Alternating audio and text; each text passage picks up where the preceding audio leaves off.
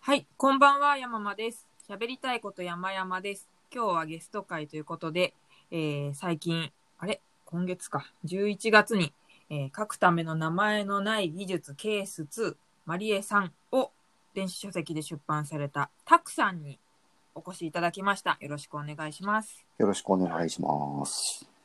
ケース2ですね。佐々木さんにケ続ースき、はマいリエさん。はいということで、私も拝読いたしまして、ありがとうございます。なんかあの、このシリーズを読むといいですよね。書きたくなりますよね。それは嬉しいですね。それは本当、その感想は嬉しいですね。そうです。あ、で、このシリーズをまだあの、知らなかったよって方もいらっしゃると思うので、えっ、と、そうですね。あ、そうか。もうなんか私の中ではたくさんが有名人すぎて、もう紹介もせずどんどん進んじゃいましたけれども、どうしよう。えっ、とですね、たくさんは、まあすごい方なんですけれども、えっと、まあ、アウトライナーの神っていうかですね、アウトライナーを使って文章を書くことをいろいろ、なんだろうな、ハウツーの本を書かれてたりとか、あとはそれを元にして、えっ、と、あの、電子書籍も商業出版のあの紙の本も出されていまして、で、最近では、この、書くことのなない名前、ん 難しいぞ、名前が。書くための名前のない技術はいということで、まあ、たくさんはアウトライナーを使って文章を書いてるわけですが、同様に他の人はどういうふうにして本を書かれているのかっていうインタビュー本を出されていたりしますと。ありがとうございます。言いた 言い足りていないたくさんの大 大丈夫こですろ。はなんかないですかね。大丈夫です。エピソード。いや、大丈夫です。もう十分です。それで。大丈夫ですかね。はいなんかあの、よくこう、自己紹介お願いしますって振るのをを皆さんの聞いてて、うんこれ自己紹介振らずに勝手に私が他己紹介をするっていうのをやってみたくて今やってみました。いいと思います。あれ、いきなり振られると意外にこ困るんですよね。自己紹介って。名乗りづらいですよね。そう、名乗りづらい、そうなんです。そのね、あのー僕ほら、アウトライナーの本書いてますっていう以外の情報って実は、あん、喋りようがあんまりなくて、 難しいですよね。私そもうなんか言いづらくて自己紹介って言われたり、うん、ちょっと最近パート主婦って名乗ってますとかってもうわけのわからないことを言っててですね。そうそう、あのー例えばね、佐々木翔吾さんとかだったら、ビジネス書作家の佐々木ですっていう、ああ、言いこやすいですよう、いね。ね、こう、一言で言える肩書きがあるんですけど、僕も聞かれて、えっと、アウトライナーの本書いてるものですって言ってもなんかよくわかんないじゃないで すか。今は、でもだから会社に所属せず、えっ、と、個人事業主として、そういう執筆業であったりとか、まあいろいろ、まあ調査のお仕事とかいろいろなさってると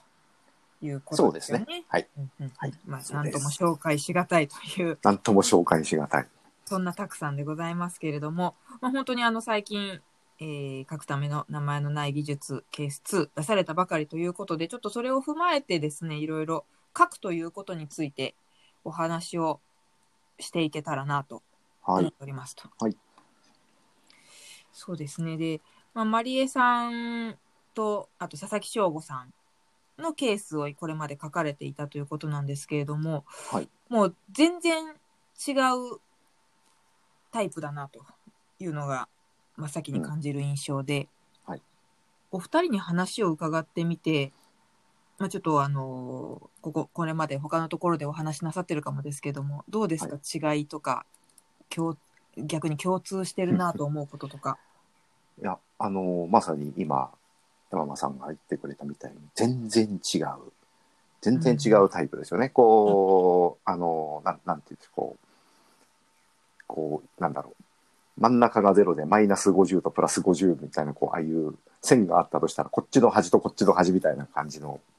印象をべ喋ってる間は受けましたね。受けたんですけど、あの、まとめているうちに、実は結構共通するところもあるなと思ったりとか、うんうんそういう結構発見があって面白かったですけど、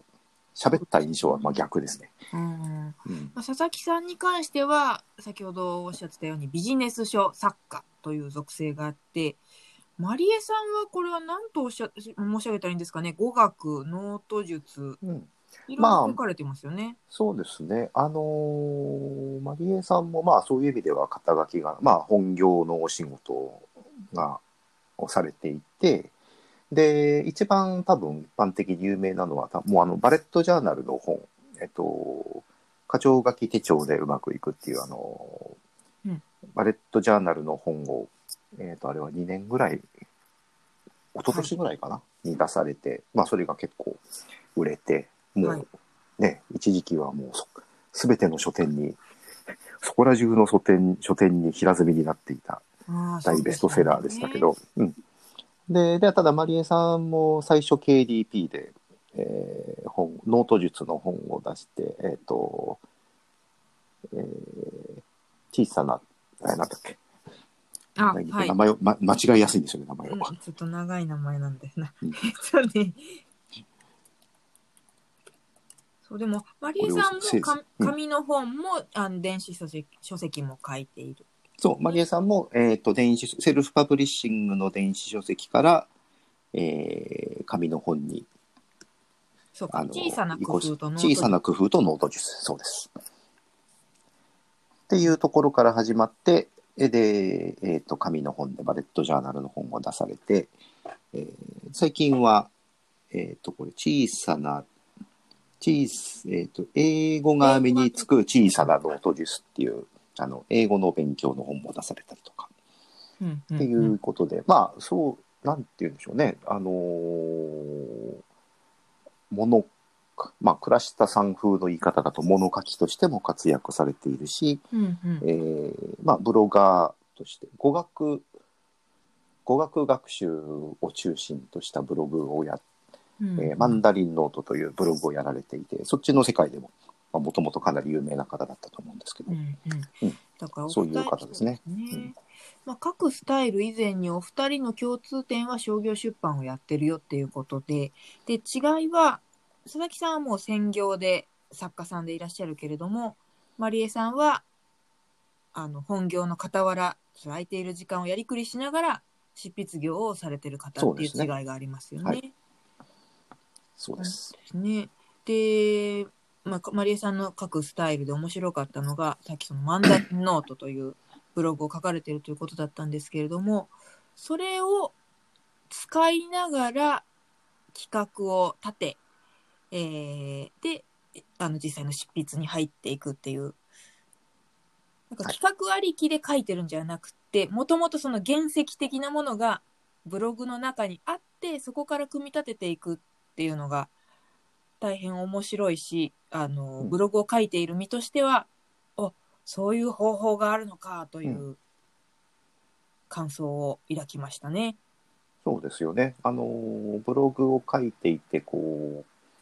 特に長年ブログをずっとこうやっていて、こう、たくさん溜まってるっていうような人にはすごく、あのー、面白いというか参考にななる話だったんじゃないかと思うんですけど、うんううんん、マリエさんはそうですよね。ブログ書き溜めたブログの中から自分がどんな本を書けるのかっていうのを探して、えーいくつかテーマを選んで、えーそこからその記事を引っ張り出して本にしていくっていうやり方をしているっていう話をあのしていて、それがすごい印象的でしたね。うん、面白かったですよね。あのー、しゅなんだっけ。こう、か、えーブログに書いてあるんだけども、それをこう引っ張ってきて、テーマをなんかあの、切り、え、このアナログでて切り張りしてるトランプみたいにして、こう、うんなんですかね、カード整理術みたいな感じで企画考えてらっしゃるとか、そんなことも書かれたっけな。まあ、その辺はマリエさんに直接聞けるのが一番いいんですけど、 うんあ、の、なんだ、僕が聞いた話の、まあ、また喋る話、形になっちゃうんですけど、あの、そうなんですよね。あの、ブログから本にするっていうのは、割に世の中にもたくさんあるパターンだと思うんですけど、はい。マリエさんの場合、ちょっと違っあの、話聞いてて違ったのは、あの、ブログの記事をひ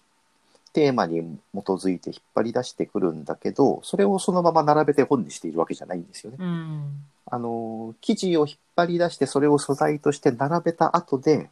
思いっきりこう、あっちにやったり、こっちも組み立て直したり、あの、入れ替えたりしながら、うんえーどんな形になっていくのかっていうのを探っていく感じなんですよね、マリさんの書き方って。だから、記事を並べているわけじゃなくて、もう記事もば多分バラバラにしちゃってるんだと思うんですけど、はい。加湿しな、あの、バラバラにして並び替えて加湿しながら、えーどんな形、これはどんな本になっていくのか、かなっていうのをこう探すんですよね、多分。うんうんうんで、見つかったところで、こう、企画がこう決まるっていう、そういう、そんな書き方です。そうでしたね。なんかピカーンってくる時が、その試行錯誤のやめ時っていうか、そんなことを書かれてましたよね。で、たくさんはそのまりえさんのスタイル、まあコンセプトのみならず全体的にあのお話を聞いて、ご自身のスタイルに似ているなと思ったってことをお書きになったじゃないですか。本にはい。でも、たくさんはそういうアナログでの切り張りとかはせず、アウトライナー上で完結してるってことですよね。えーっと、そうですね。アナログでの切り張りはしないですね。うん。うん。あのーそう、だから僕す、僕も実はすごく、マリエさんの、特に、あの、最初の本、えっと、ち、えっと、小さな工夫とノート術の時のやり方にすごく似ていて、あの、僕が最初の本を作った時も、はい。あのーまあ、アウトライナーの本を書きたい、書書きたいっていうのがあって、はい。で、ブログの中からそのアウトライナーについて書いた本を全部、あ、か書いた記事を全部引っ張り出して、うん。えー来たっていうところまでは同じですよね。もうはいで、それをアウトライナーに全部放り込んで、はい。で、やっぱりあんまり記事の、記事ごとにとかじゃなくてもう全部、あの文章ごとにバラバラにして入れ替えながらこうんう形を作ってったんですけど、なだからまあそこは似てる、似てるそ、そういうところ、作り方が似てるなと思いましたよね。うんうんううんん、そのあたりはあれですよね、たくさんのあの紙の本に結構詳しく書かれてましたよね。ああ、なんかそのプロセスを全部載せるみたいな、はい。アことをウトライナー実践入門かな、そうです。はい。そあのもし詳しくその工程を知りたいという方は、ちょっとそちらをあのご覧いただければと思いますけれども、あの、そうです。お二人のやり方に触発されてですね、今ちょっと、ブログの記事をもとになんかまとめられないかなと思ってやってることがあるんですよ。はいはいはいはい。いいこれすねまでブログに書き溜めてきたうじうじ系の記事をです ねす ジャンル名がすごい。あの悩んでいる時の記事を、はい意外と私はその辺はもうなんでしょうねうん寝かしときたいなと思ってたんですけども反応があるのってそういう記事だったりして、渾身の食レポとかよりもあーあー、なるほどね。なんなんとなくわかる気がしますね。なんかわざわざメールが来たりするんですよそういう記事に対しては、うんうんあ、コメントとかじゃなくてメールが来るわけね、メールが来ることもあるんですそのす瞑ごい想している姿に励まされますみたいなうん。あでまあ、いるでしょうね、そういう人は。うんだからあもしかして私は結構価値ないと思ってたけどもこのうじうじくんたちを固めたら何らかのコンテンツになるんだろうかと思ってうん でとりあえずその引っ張り出したんですよ全部はいは大変な時間がかかって20万字になったんですけども い一番うじうじしてんなと思って5年間分。 5年間分の20万字のうじうじ。ええもう何も考えずにコピペで出しただけなんでかなりあの削除されると思うんですけれども、はいはいはいはい。、ま、なんかそこでちょっと一つ達成感湧いちゃったんで、一般一旦お休みしちゃってますがはいここからさらに、その、お二人が言うところのコンセプトだったり、ピカーンってひらめくところとか、あとターゲットのことも、マリエさんのお話聞いてて面白かったんですけど、はい特に KDP だったりすると、こう、広くあまねく需要があることっていうよりは、もう特定のこの人が絶対に必要としてくれるものを書くみたいなうん、そういう、この人に届けみたいなものが大事だってお書きになってて、はいそのあたりをこの、うじうじの束から見つけてあげないといけないなっていうのが悩みで、うんうんうん。ターゲットってたくさんはいつもどういうふうに考え考えてますか最初から、それともやっぱりそのブログ記事とか何なりかをいじっている最中に浮かぶものですうーん、あのーそうですね。だから、あそこに書いてあるターゲットの話、まあ、あれはそのマリエさんがインタビューで、マリエさんが、あの、話してくれたことえなんですよね。え。はい。で、僕もあの話を聞いて、あ、そうかと。そういう風にするのはいいなと思思ったんですよ。だから、あの、まあ、僕もだからすごいその話が勉強になったんですけど、うんはい。あの、まあ、もうちょっと補足すると、ターゲットの話っていうのはあれなんですね。そのマリエさんが本をまとめていくときに、うんえーどうやえーとな例えばそのブログから大量の記事を引っ張り出してそれを本にしていくときに、えーどういうふうにまとめていくかっていうのを考えるときに、えーなんだろうどういうふうにまとめたらたくさんの人に売れるかなみたいなふうに考えるんじゃなくて、はい。えー一人の人を思い浮かべてこの人にとどうやったら届くかどうやったらあのその人に読んでもらえて、えーそなんだろうこうその人の気持ちを動かせるかみたいなことをその一人の個人のことを考えて、えーいいくとそのまとめやすいっていうような話をはい。あのマリエさんがされたんですよね。はいで僕はその自分の今まで作ってきた本のことを考えると、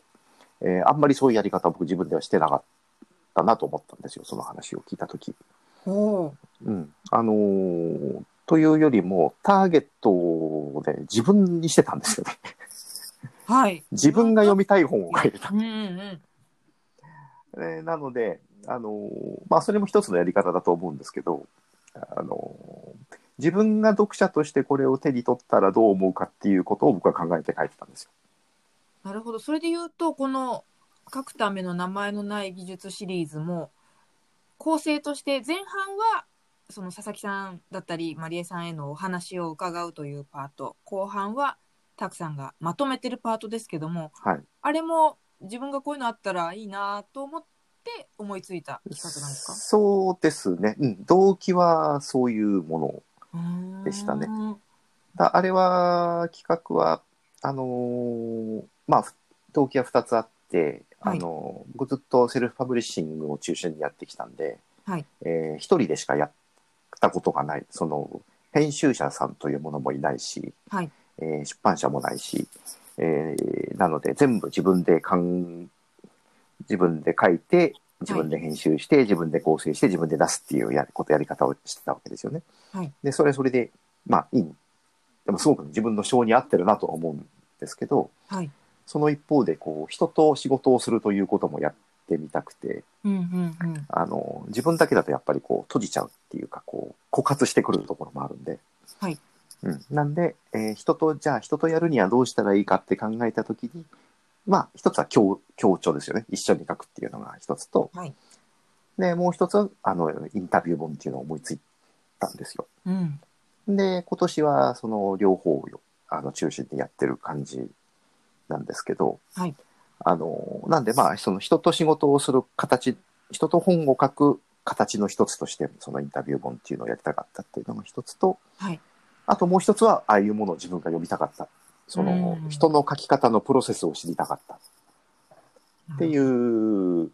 のが動機なんで、やっぱそうですよね。その自分を思い浮かべてやってますよね。ん。でもち、うん自分が確実に欲してるんだったらば、それは、あの、確実なサンプル1ですもんね。確実なサンプルの1ではあるけれどももしかすると1しかないかもしれないっていう、ことですよねうん、うん。うん、でも。なんかねそう売りたいならちょっとあのもうちょっと考えなきゃいけないのかもしれない どうなんでしょうね。なんかうん、自分すら欲しくないものな、欲しくないってことはないんだろうけれども、うんこういうものが需要あるんだろうなーっていうだけで書いちゃうと、本当に誰も求めてない可能性あるけど、自分が欲しいんだったらね、うんなんか同じ発想の人は、一人二人はいそうだもんですよね。うん、まあそうあのねいるんですよ多う分、んうん。あの需要というかその自分のような人は必ずいるっていうことは僕割に確信を持ってるところがあってはい。それが多いか少ないかは分からないっていうか多分ね少ないんですけどうんうん。あの特に実用、まあ、アウトライナーみたいな実用書系のものははい。あのそうですね自分のような人は絶対にいるしその自分のような人に読んでほしいっていうのはすごく強僕は強かったうんん。ですね。そんなたくさんが、あのまりえさんの話を聞いて、ちょっとこう、今度はそのターゲットのこと考えて、なんか書いてみようかな、みたいに思ったりしましたうん、だからその自分今までその自分のような人自分もしくは自分のような人っていうのを思い浮かべて書いていたのを、うんうん。えー、とこれからまあもう少し広げていくためにはあのそうじゃない人そのあの誰か違ううん。人に向けて書くという形も、えーやってみたいなということは思い思いましたね、あの話を聞いて。うんうんうんまあ、そうするとなんとなく各テーマとかも変わってくるのかなどうなんだろう自分のために、ただね、そう、ただ、その自分が想像もつかない人はいをターゲットに書こうとしてもね、多分ダメだと思うんですよね。多分特定の知ってる、まあ、ゆ友人だったりとか、まあ、誰でもいいんですけども実在する人を想定した方がいいでしょうね。そうなんですそういうね、マーケティング的に、このこういう、まあよくある、あの、対象セグメント的な考え方をして、この、はいあの、年齢がこのぐらいで、こういう属性の人に向けてっていうようなことを考え始めると多分ダメ、ダメというか、うそういうことをやるならもっとそういうのに長けた人だ人だったり人たちが絶対いるので、到底そういう人にはかなわないので、んうんうん。あの、自分でやるなら、あまあ個人ですよね、多分対象になるのは。うん。はい。で、その個人の向こうに、まあ人がたくさんいいてくれればいいという、うんうん。それが理想だなという気はしますけど。そうですね。ちょっと私もうじうじでそれをやってみようかな。なんか自分以外がなかなか想像つかなくて。でも思うんですけど、その、うじうじ系のものに反応があるっていうことは、はい。同じような人がおそらくいるっていうことですよね。うん。あるいはおそらくそ、あの、同じじゃなくてもそれに、こう、共感したり共鳴したりする人がい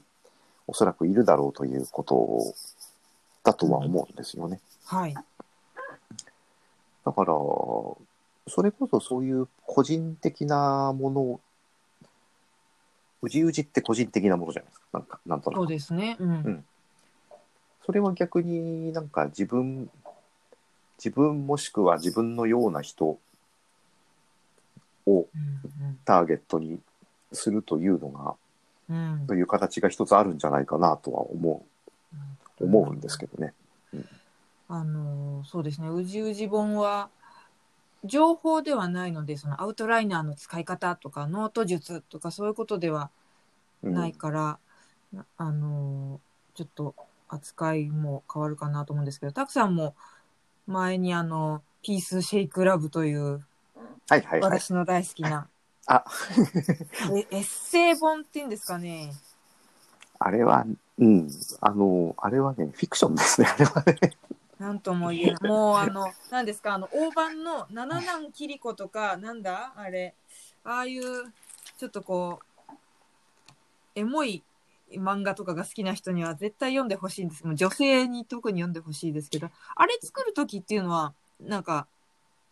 はいはいはい。自分が読みたいからっていうのともちょっと違うのかなと思ったんですけど、あれは、えーっとですねで。もあれはブログ本か、純粋に。ああれも、まあ、元はブログの記事なんですけど、はいあれも、完全に全部解体しちゃってあって、記事の原型はほとんど残ってなくて、そうなんです。そこまでバラバラにしちゃったんですね。うんバラバラになっあのまあもっと残ってるのもありますけど逆に、あの文章を一段落だけ抜き出してこう他のものとくっつけちゃったものとかもあるのでへえ。あのあれもねものすごいぐちゃぐちゃにしてるんですけどあれはねでもあれは読みたかったものなん読みたかったんじゃないな書きたかったのかなうん。ああれねそのあれはね話せば長いんですけどあれ、あれの話なかなかたくさんどどこでもしてないからちょっと聞きたいいでやす。誰も聞いてくれないからですよ あれめちゃくちゃ好きですよ。あれ読んでると文章書きたくなるんですよ。あありがとうございます。あれはね、あの、アウトライナーの本ばっかり書きすぎて、あの、アウトライナー、なんか頭がこう飽和してアウトライナーについて書けなくなっちゃったんで違うものを書くっていうのが一つへあえ。だったんですけど、あれは結構、うーん、そうですね、あれはいろいろ、割に自分の人生の転機的なものがありましてですね、あの頃に。あの、人生の転機っていうか、はい。あの、なんでしょうね。あの、親、親のこととか、うんうん。まあ、年齢的にこう、親も年を取ってい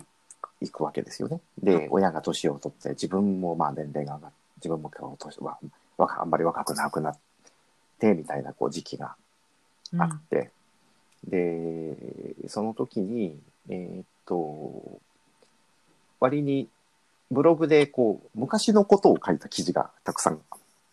あったんですよ。そうですね。なんか学生時代のこととそうそうか。そもうね、もう好きな人はめちゃくちゃ好きだと思うな、本当に。お岡崎京子とかそういうの読む人読んだらいいっていう感うじ。岡崎京子ね。そうそうでそのそう昔のことを書いてあった記事を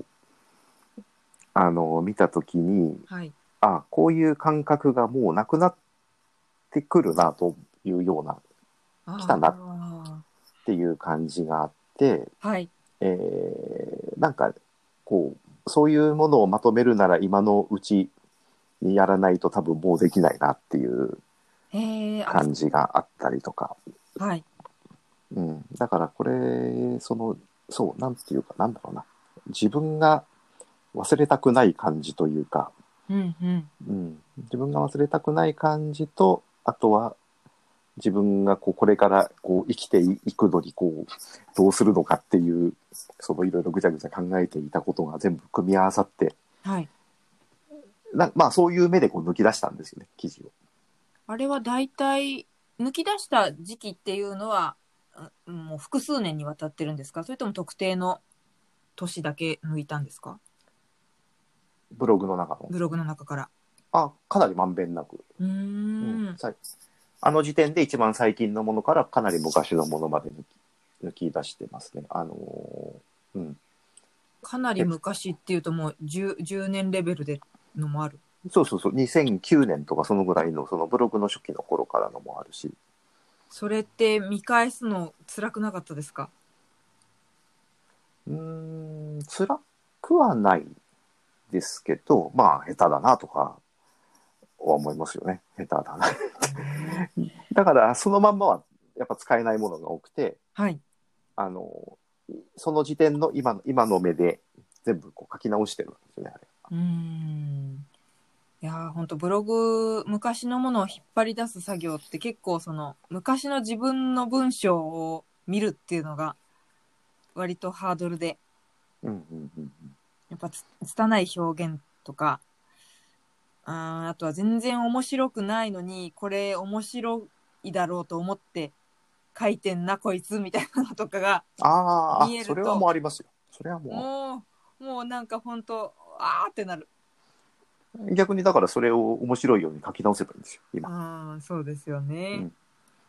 そうかそうでもだから当時はそれが面白いと思って書いてたわけだから、そうですよね、うんで今見たら面白くなければ今見てもおも今見て面白いように書き直すんでしょうねやっぱり。でうんうんうんうんやっぱり書き直せなかった断片はこう削り落としていくしかない。うんですよねなるほどなだから今回の「うじうじ本」もちょっと一記事単位で考えるというよりは本当に切り刻んでそのたくさんが「ピースシェイクラブ」書いた時みたいにもう段落単位というかそのぐらいに刻んで書き直すっていうつもりでやるといいのかな、うんそうそうですね。だそうこれああ今ねそう今思い出しましたけどあれはですねあれは思い浮かべていたのは奥さんですね。ああ奥様は結構出てきますもんねうんそうですね。だからでもね奥さん読んでないんですよねあれね。えー、そうなの読んでないんですけど、あの、だから別に読ませるというよりも、思い、一人思い浮かべるとしたら、そうですよね。うんうんうんうんなるほど。あとでも確かに言われてみればその奥様がテーマというかその思い浮かべられて書いたっていうのは読み手にも伝わってくるんですけれどもそれは決して奥さんに読んでほしい内容かどうかって言ったらちょっと違いますもんね。昔の交友関係のこととかも結構書いてあるし。そうそうそう。あのー昔のこういう関係のことも書いてあるし、だからあれって結局、まあ、まあ、恋、恋愛だったりとか、そううんそういう結婚だったりとかっていうことの話じゃなんですよ、あれ多分全部。うんうん。で、それを、で、それってまあ、ただ、あの、恋愛論じゃなくて、その、ひ個人と、人との関係を長期間続けるうんってどういうことかっていうのが、こう、年を取ると、こう、分かってくるところがあって、昔は分かってなかったけど、分かってくるところがあって、はい。まあ、要するに人との関係を続けるのは難しいなということが分かってくるわけですよね。うん。で、これがこう、親のことを見ていたりというか、あの、年取ってきた親のことを見ていてもそう思うし、はい。自分たちのことを見ていてもそう思うし、うん。で、これを一体どうしたらいいのかっていうのを考えてたときに、あの、ブログの中にその昔のこ、それぞれのこの時期のことをはたまたま書いた記事が結構あったんで、い。うんうんうんそれ。を抜き出して、結果的にほとんど時代順になら、あの、書かれている時時代順に並んでるんですけど、へえ。うんだから関係の変化みたいなものが実はな、あれは並んでいて、うん。で、じゃあこの、で、この後もどう、じゃあどうやって関係を続ける、維持するのかうんっていうことの答えが全然出てないまま終わってるんですよね。はい。でも、まあ続けていくしかないよねというようなことが感じられる。うんうん自。分か書き終わって自分でも感じたらいいだろうし、まあもし読んでくれ、まああれ多分ね、100人ぐらいしか読んでないと思うんですけど、それはもったいないですね、本当に。読んでないと思う。あの、うん全あの女女子に読んでほしい。うん、で、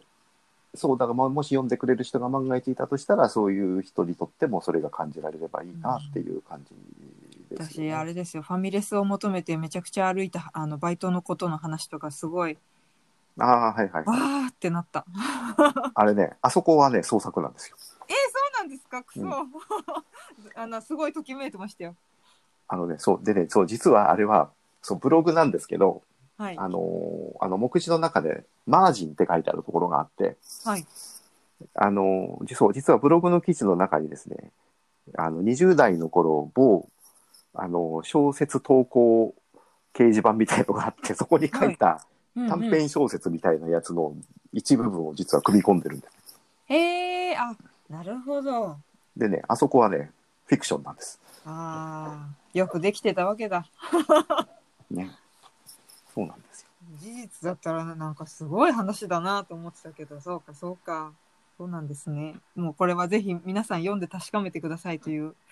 感じですあねでもね、あれでデニーズに行きたくなったという人が何人かいましたけそど、うね、でしょうしかもでも今のデニーズじゃなくて当時のそうそうあ、の昔のデニーズですね。なんだっけ久志さんじゃなくてなんかあのそうそうそうそうそうあそのうメニューでがいいそうそう そう、そうなんですよね。あの、古き良き時代のデニーズの話ですね、あれはね。そうなんですよまだあのオレンジ色のおしぼりの時がいいですね 懐かしい。えー、ああそうなんですね。でもそうそうたくさんの、まあ、特に他のねアウトライナーの本とかはもちろんあの情報っていうものをきちんと伝えなきゃいけないから淡々と書かれてますけどピースシェイクラブとかあとはたくさんの今ご自身でやってるブログとかって割とその文体文章表現が独特だなと思ってはなんだろうな。結構、カッコ、あの、鍵カッコじゃなくて丸いカッコだけの一行とか、あ、ああ、はいはいはいはい、はないん。かこうですね、心の中の言葉みたいなのをうんポ。ツンと置いたり、配置したりとか、なんだろうな、すごく漫画っぽいっていうのかな。漫画って言っても、あの、少うん、少年ジャンプみたいなのというよりは、その大人が読むような、綺麗な漫画の、を読んでるよはいうはいなはい。なんだろうな、セリフのテンポというか、あれってもともとああいう文体なんですあれも、いや、わ、あれも結局そのアウトライナーの中でぶつ切りにすしてこう入れ替えるときにこうなんか文脈が切断されて、で、こうきちんとした説明文、実用文を書くときはそのわかりやすいようにそのそれをまた綺麗につなぐはい。んですけど、それは、ああれは別にこう、人に説明するものでもないから、もうなんか切断されたままでいいやみたいな、こう、あの、そしたらなんかちょっと面白い効果が出たんで、はい。それをある程度わざとやるようになったっていう、あ、もうところなのかもしれ意識的にないなんですね。意識的にああ、いでや、すねだもうすごい好きです。あれはあ。りがとうございます。でもどの辺が何なのかいまいち わかんないですけど、ただ結構こう、あの、切断された感じはしますよね。こう、ポンポンってこう置いてある。うんあの。ーすごくこう、行間がある。説明してくれてない感じが。うん。それで読みづらいって言われることもありますけどね。ああ、それは人によりますよね、うんきっと。なんかその、そうそう、だから、ちょっとその恋愛ものの漫画とかが好きな人は結構、あのぐらい、こちらに考える余地を残してくれているのっていうのが心地いいのかなと思ったりして。おそれはありがとうございますというか。そうですね。うん。あの、断片を配置、あの、並べて、その間をちゃんとつない、つないでないまんまにしているものが多分そう感じるのかもしれないですなよねる。ほど。なんかここまで、あの、しょ説明していただけると思ってなかったです。なんかどなたかお好きな作家さんとかがいて、その影響を受けてるのかなと思ってたら、 アウトライナーのせいだったな。アウトライナーのせいだった。想定外の、まあ、まあ、たくさんだからな。全然、あの、納得するご回答なんですけれど。うんまあ、だから、あれ、その、よく、あの、初期の村上春樹とか、カート・ポネガットとか、はい。そういう、ああいう、なんか、ああいう談笑っぽいうん、う書ん。き方を真似してるのっていう人もいたりすることはあるんですけど、それよりはアウトライナーのせいですかね、多分。すごい。あだこの事実を発掘したの多分私が初めてだと思う。うわ、なんか嬉しいな。そんなことを聞いてくれる人はあまりいない。アウトライナーのせい。すごい。ここま、こんなに表現が豊かになるなんて。面白いですね。だって、過剰書きソフトとしかみんな思ってなかったものじゃないですか。そうでしょうね。多くの人はそうですよね。いやーなんかすごいな。一つのものをやっぱり使い続けるとか、まあ私の場合で言えば、喫茶アメリカンみたいなとこに、え一つの店に行き続けるとかすると、やっぱり単なる紹介にとどまらず、こういう見方もあるよねとか、こういう使い方もあるよねみたいな、うん。いいろいろ広がりが出るもんだなと。や、そうですよ。だからアメリカンの話だって、あの、やっぱり、あアメリカン有名だよねって一回行って紹介記事を書くこともできるわけじゃないですか。はい。でも、やっぱそれを、ね、何十回もしつこく通って、そのたんびにこう観察して、こういろんなものをこう、見てきた。そういろんな、こういろんなことを発見してきた、気づいてきたっていう、その蓄積の力ってやっぱり大きいですよね。うんいやーあのあの表現が作家のオマージュとかそういうのではなく アウトライナーでぶつ切りになっちゃったからそうなりましたっていうのはねまあ、そんなものですよ。いやーどのアウトライナー使いもやってないことに違いないすごいうん。あの、だからほら、あのー欠点としてアウトライナーを使うと、こう、ちょっとアウトライナーっぽくいい文章になっちゃうから嫌ですっていう人がいるんまあそれはすごくわかりますよねうんやっぱり文章がぶつ切りになっちゃう、まあだからそれのその感じを生かしたのがそう、それを残してあるっていうだけですよね。うんうん、そうなんか一文をがどうしても短くなっちゃうから長文を書くのにはやっぱり難しいのかなと思ってでもまあたくさんのおかげでワマイクロソフトソフトワードのアウトラインモードを使うことによって綺麗なフォントで文章が書けるので幾分かアウトライナーでも長文が書けるようになったですけれどもねあ、山田さんが。はいあ、いいですね。今そうう、結構記事はワードで書いてますねあ、そうなんだ。はいあれ、今までは何で書いてたんですかそのワード以前は。今まではあの普通にあのワークフローイだったりダイナリストだったりアあウートライナーである程度書いたりとかブログなんかはもうぶっつけで書いちゃいますしあのー、ブログの、あの、画面っていうかそう、そうそうそうそうでもそうああのの、ワークフローイおよびダイナリストではしらける気持ちになる瞬間っていうのが来てたんですようーんでたまたま、まあ、たくさんの本だったりご本あのたくさんご自身に教えていただいたりしてワードのアウトラインモードに気づきであれはアウトライナーではあるんですけれどもだから組み替えもできるんだけれどもフォントがちゃんと明朝体じゃないですかはいはいはい。たかがそれだけのことでしらける気持ちがうん。ほとんどなくなって、で本当にそれでもなおしらけたらすぐアウトラインモードからあのテキストモードっていうんですかね普通のワードのモードにしちゃえばうん。いいので、あ、でもそれがいいところですよね。は、あのー、確かに、アウトライナーだとその文章を書いてる気がしないっていうところがあって書き上がってきた文章もあんまり文章っぽくなんか箇条書きでしか見えないからなんかうん書けてんのかなみたいな感じになることがあって、そうですね。議事録にはとってもいいんですけれどうも。ん、あの情報が並んでるだけでしか見えないんですね。うん。うんだからそれをその文章を書くときにそれだとこうあ文文章が書き上がってきた感がこう感じられないときがあって、うんうんうん、その時にワードだとあそうなったらじゃあワードの普通の画面に切り替えるとこう普通の文章として表示されるっていう、うんそういう良さはありますよね。はい。あのーもしそういうの使ったことない方がいたら、ぜひ、もうすごいスーパーおすすめです。スーパーおすすめです。ええ、おすすめです。侮るなかれですよね、ワード。ワードは戻れないんですよ。う。うんん、ね。で、たくさん、あの、最近も、まあわ、あのブログはブログで更新なさってるじゃないですか、ちょこちょこと。ちょこちょこですね。はい、あのブログは、どのアウトライナーで書いてるんですかあのブログは、えーっと、ほとんどはあれはダイナリスト、ダイナリストで書いて、はい。えーうん、ほとんどダイナリストで書いてますね。で、あの、整える時だけ普通のテキストエディターでへええーやってますね、ほとんど、あれは。そうなんですね。一応ね、たくさんも雑記ブロガーですから、多分。そう。今はもうあんまりブロガーとは名乗れない程度の更新頻度になってますけど、あの、ハテ昔はナブログですね、今ハテね。ナブログに今なってるんですけどね、昔のそのソネットブログだった時は、はいあの、結構自分は雑記ブロガーだという強い認識があったんですよね。うんうん、今ね、雑記ブロガーって言っても、いろんなテーマを扱っている、アフィリエイトの記事も結構書いているブロガーさんだったりしますけれども、うもう、ん純粋な、なんていうんですか、エッセイブログっていう感じですよね。そうですね。だからもう昔は本当エッセイにさえなってなくて、あうのん今だったらツイッターで済むような、あの産業記事とみたいな、下手すると一行記事みたいなものがあったりとか、うんうんうん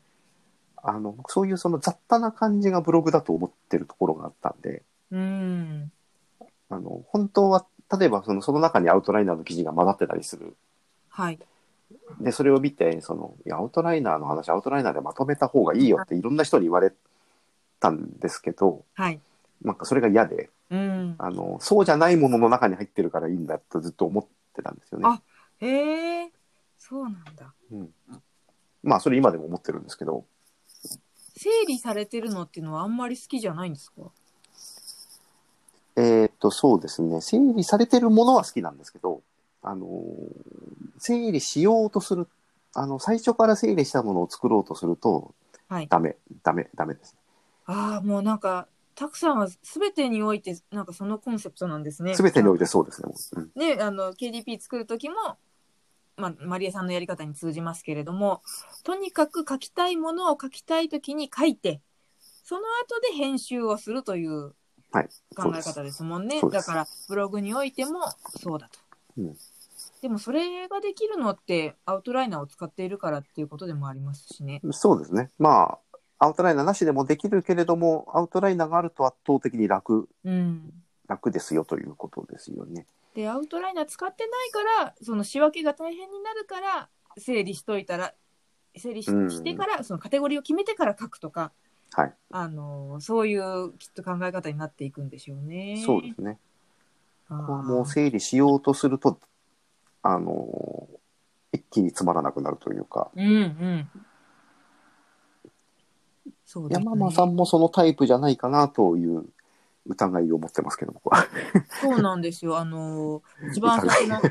の 話に戻っちゃうけど、あの、マリエさんがコンセプトをその考える、コンセプトっていうかそのテーマ、何はかいーンって来る瞬間に向けていろいろそのテーマをね、紙の、紙に書いて机に広げてとかやってらっしゃるっておっしゃってて、で私もそういうことはするんですよ。うんうんまあ、スタイルは違って、私の場合は、えー A4 の裏紙に、もうコピーがしてあるのの裏紙に、いろんなことをバンバンバンバンペンテルの水性ペン、はいはいはい。ちなみに。青色が好きっていうのでおか書いてですね、だんだんだんだん書いてるうちに、おこういう方向性でいけそうかみたいなのが見えてくるんですけども、はいはいはい。私の場合はですね、ちょっとマリエさんと違うのは、ピカーンと来ます。でうん、来たから書こうって思うんだけど、そうするとね、なんかだんだんだんだん、な、なえていくところがあるんですよ。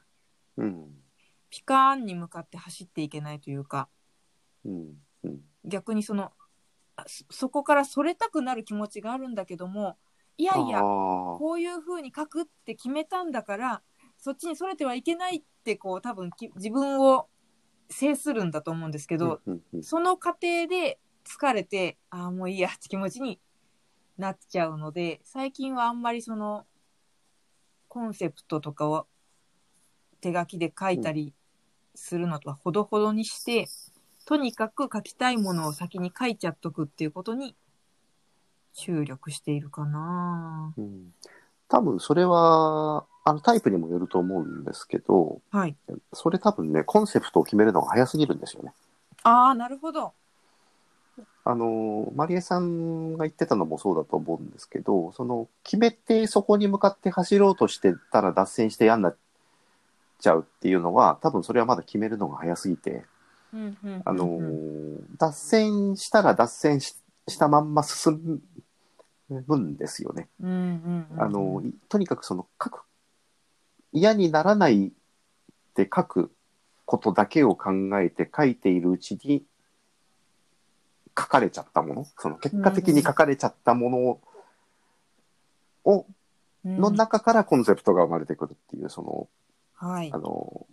コンセプトを決めたんだけど、コンセプトに向かってるうちに脱線するんで、それをこう抑えようとして萎えるっていうのは多分、それは多分、先にコンセプトを決めるのと変わらないんで、うん、あ、そうか、そうですよね。と確かに。うん、あのー脱線まあだから仮に仮にコンセプトを決めてもいいんですけど、うんうん、あの何にもないと本当に 本当に何にもなくなると書書けないんででもそこに向かって書いているうちに脱線してきたなら僕だったらそのまま脱線して書いていっちゃうんですよね。なるほど。いや、最近、まあ、毎週、んチェンジズっていうライフハックメディアにですね、はい書いてんですけども、うーん、そううなんん、でいすやよ、 本と、ブログを本にしようっていうのと違って、元が何にもない状態で、じゃあ今週何書こうっつって、いろいろこうネタ出しで紙に書いてて、ああ、これだって思って書き始めるとダメっていうのは、まさに構成を先に考えてから書こうとしてるからダメなわけなんだな。そうですよとりあえね。ずでも、なんか書いてみて、うんそれを編集すればいいんだなあれって予告しちゃってるんでしたっけつしてないです次こうあだったら、うん、書いちゃってから考えた方がいいのかもしれないなでるすほよね。ど。ただその書く量はその方が多くなっちゃうんでうん、書いた結果無駄になる量も多くなるんで、はい。うん、そういう意味では、なんだろう、労力はかかっうん。ちゃうんですよね、そういう書き方って。もういろいろこうお話を伺っていると効率よくやる道っていうのはないのだというふうに思えてきました。そうですね。だからそれも人によって効率よくできる人はできるんだけれども、うん我々、我々ともすっか り一緒にしてますけど、あの、まあ多分ね、同じようなタイプだと思うんですけど、我々う、んまあ、あえて我々と言いますが、効率よくやろうとすると、結局できなくなって、かえって効率が悪くなるというのが、うん。うん、あのーこれがですね、私が、えー50年生きてきた中でですうね、ん、 あのー結局、あ、そう、40ぐらいの時に、もう、あ、これはもうダメなんだなっていうのを思って、はい。結局、その効率よくやろうとしない方が効率がいいということに、そうです40ねぐらいで気づきましたね。こ先人はやっぱりね急がば回れという名言を残してくれてますからねう。うん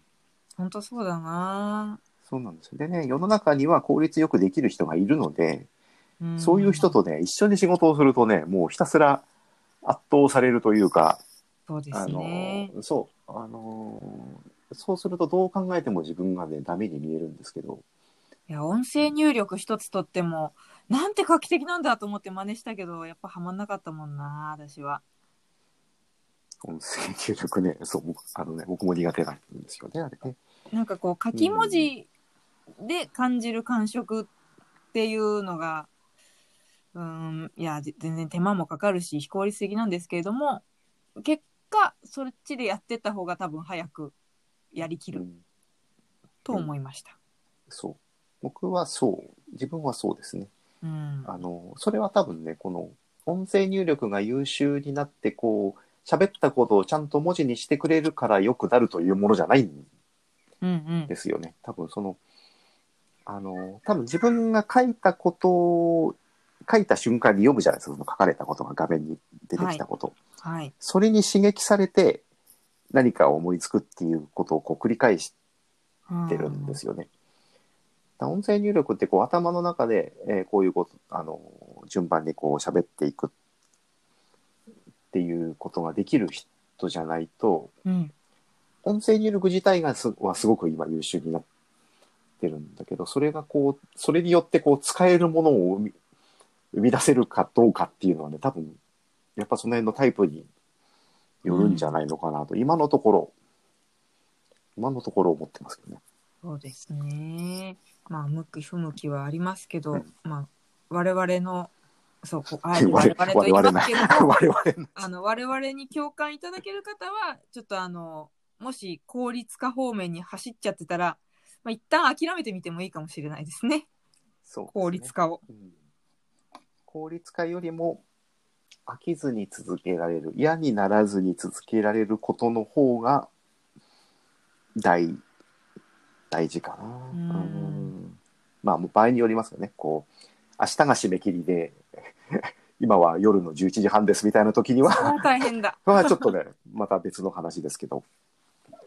うんですね。あとたくさんに教えていただいたテクニックの一つであの写経は大変あはいはいはい結構はいかと思い思いますね大変おすすめしたいと思います写ね。経いいですねあ好れきはねな本をひたすらに、あの何も考えずその通りにワードに打つと、はいワードじゃなくてもいいんですけどねワードじゃなくてもいいですけどなんかそうするとこうリズムがねあの乗っかってくるというかうんわかんないんですけどもなんとなくこうふっと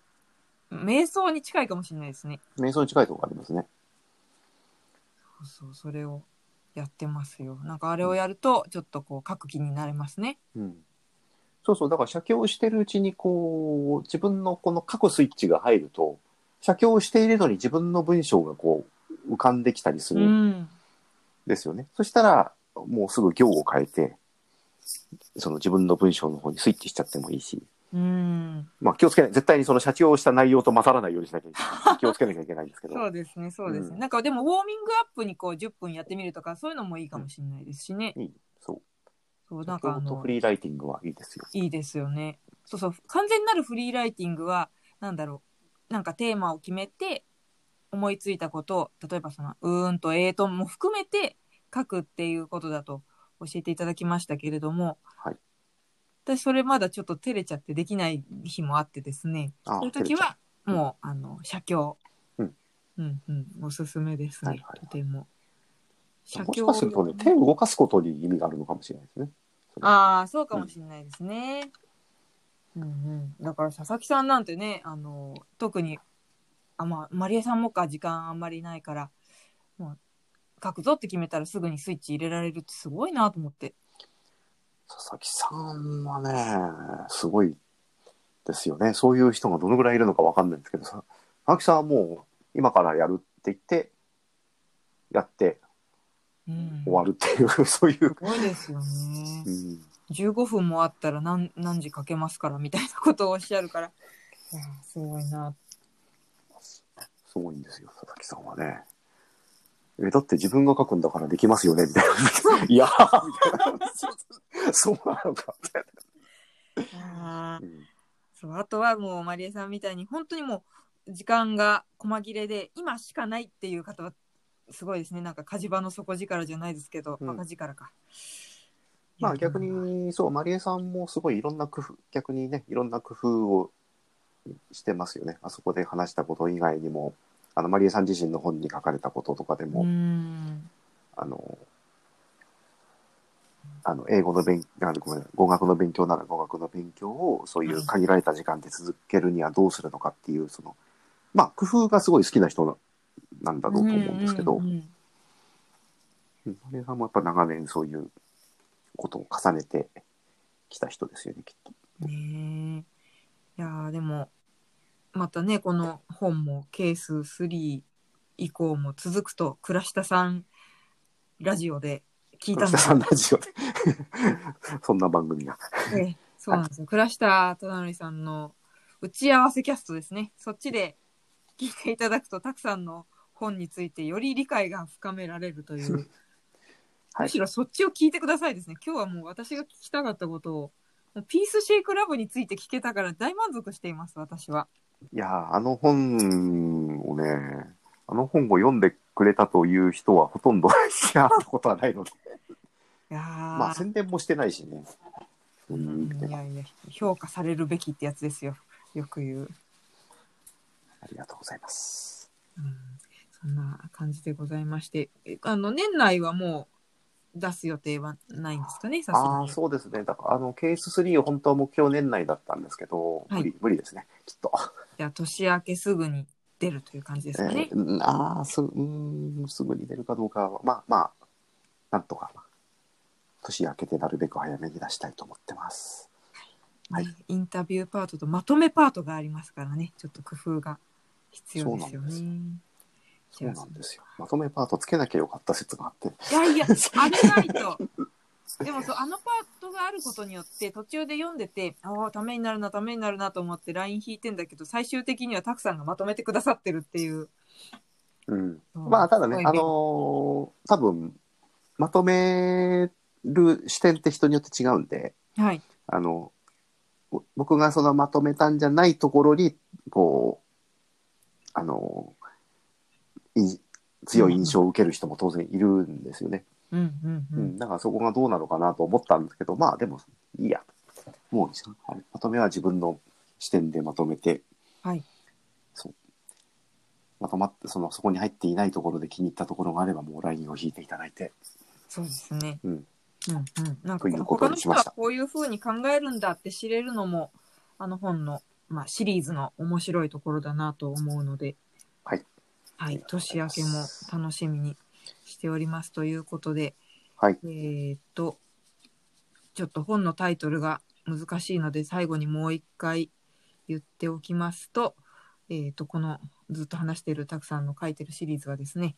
書くための名前のない技術です。はいこれで検索いただけたら間違いなく出てきますんで、ぜ間違いなくひぜひ、はい。